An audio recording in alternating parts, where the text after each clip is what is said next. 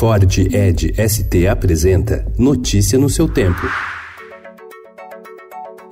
Olá, sejam bem-vindos. Hoje é segunda-feira, dia 29 de julho de 2019. Eu sou Adriana Simino e ao meu lado, Alessandra Romano. E estes são os principais destaques do jornal Estado de São Paulo.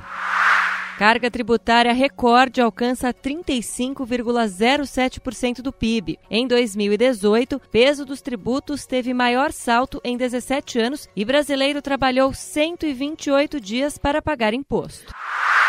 Parlamentares da base da oposição pretendem explorar politicamente a prisão dos quatro suspeitos de invadir o celular de autoridades. Uma das ideias é interrogar os presos na recém-criada CPI das fake news.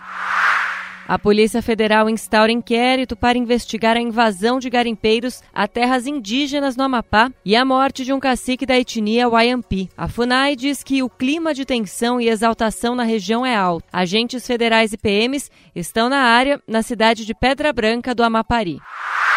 A revolução digital está mudando a forma de trabalhar de empresas tradicionais. Gigantes como Unilever, Natura e Vivo, por exemplo, tentam copiar o modelo rápido e flexível das startups.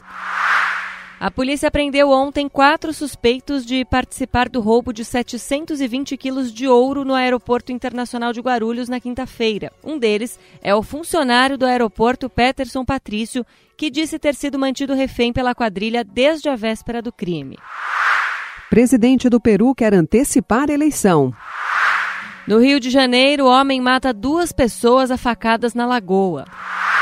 Aos 43 anos, Jaqueline Mourão conquistou o bronze no mountain bike do Pan-Americano de Lima. Vitória do Santos por 3 a 1 sobre o Havaí põe o time na liderança isolada do Campeonato Brasileiro. Aos 96 anos, morando em Campinas, Dulce dos Santos lembra do tempo em que viveu no cangaço após ser raptada por integrante do bando de Lampião. Musical sobre o Zorro com Bruno Fagundes estreia na sexta-feira em São Paulo. Notícia no seu tempo. É um oferecimento de Ford Edge ST, o SUV que coloca performance na sua rotina até na hora de você se informar.